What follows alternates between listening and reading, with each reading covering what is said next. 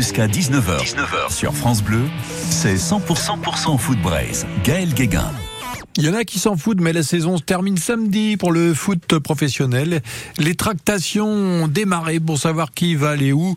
Est-ce que Kix va finir par dire oui à Madrid, etc. Vous savez pas qui est Kix?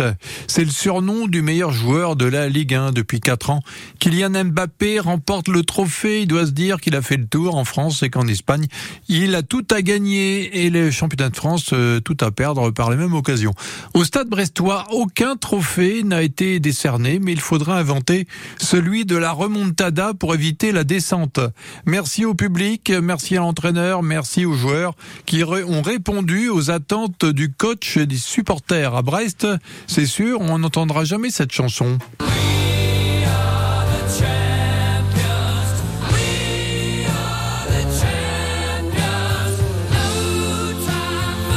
C'est vrai que ça serait étonnant, Greg, qu'un jour euh, Brest remporte la Ligue 1 champion du Finistère. Ah oui, ça, c'est sûrement le meilleur club finistérien. Euh, mais il y a rapport avec Queen, c'est Eric Roy le rapport avec Queen, mmh. ouais, c'est tiré par ouais, les cheveux. Ouais. Le coach du Stade Brestois a débarqué en début d'hiver dans la cité du Ponant. Il a sauvé une équipe en rade pour en faire un navire qui a bien tenu la route en deuxième partie de saison. Maintenant que son groupe est arrivé à bon port, Eric Roy négocie pour repartir une deuxième saison avec les Tisef. Lui qui n'avait pas entraîné depuis dix ans, on peut dire qu'il a réussi à se remettre en selle sans jamais perdre les pédales dans l'ascension. La remontada, c'est l'ascension col, c'est dur et c'est long.